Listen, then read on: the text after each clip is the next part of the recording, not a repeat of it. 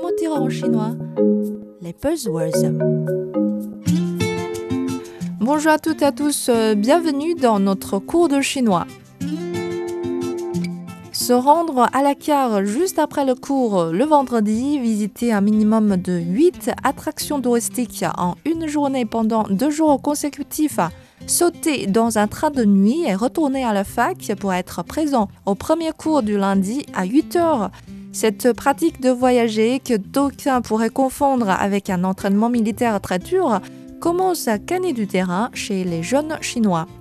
Connu sous le nom de tourisme de style force spéciale, 特种兵式旅行, force spéciale, 特种兵 ce style de voyage consiste à visiter et à découvrir autant que possible en dépensant le moins que possible en termes d'argent et de temps. Cette tendance de voyage physiquement très exigeant a émergé avec la levée des contraintes de déplacement dues à l'épidémie. Une vidéo postée sur Douyin, TikTok chinois en février, aurait déclenché cette tendance. La vidéo a montré un groupe d'étudiants universitaires se rendant à Lhasa, la capitale tibétaine, dans un train en l'ancienne.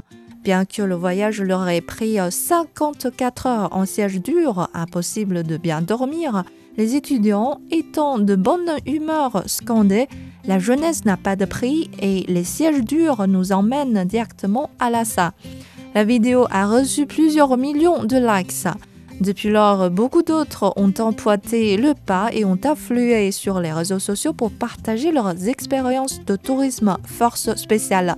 Deux vlogueurs ont montré dans leurs vidéos l'expérience d'escalader en trois jours les cinq montagnes les plus célèbres de Chine dont l'altitude dépasse presque tous 1500 mètres.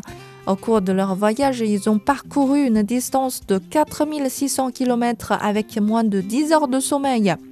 En ligne, nombreux sont ceux qui ont parcouru en une journée tous les sites emblématiques d'une ville.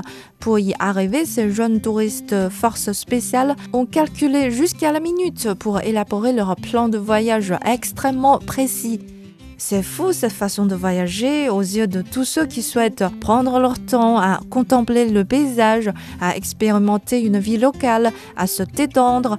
Mais pour ces jeunes, ils prennent plaisir de se creuser la tête et de s'épuiser le corps pour tirer le meilleur parti de leur court séjour de vacances. Et se considèrent vainqueurs après avoir surmonté ce défi aussi physique que mental.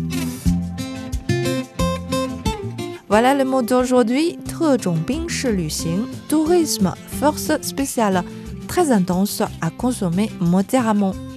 Merci d'avoir écouté Bamboo Studio. À la prochaine.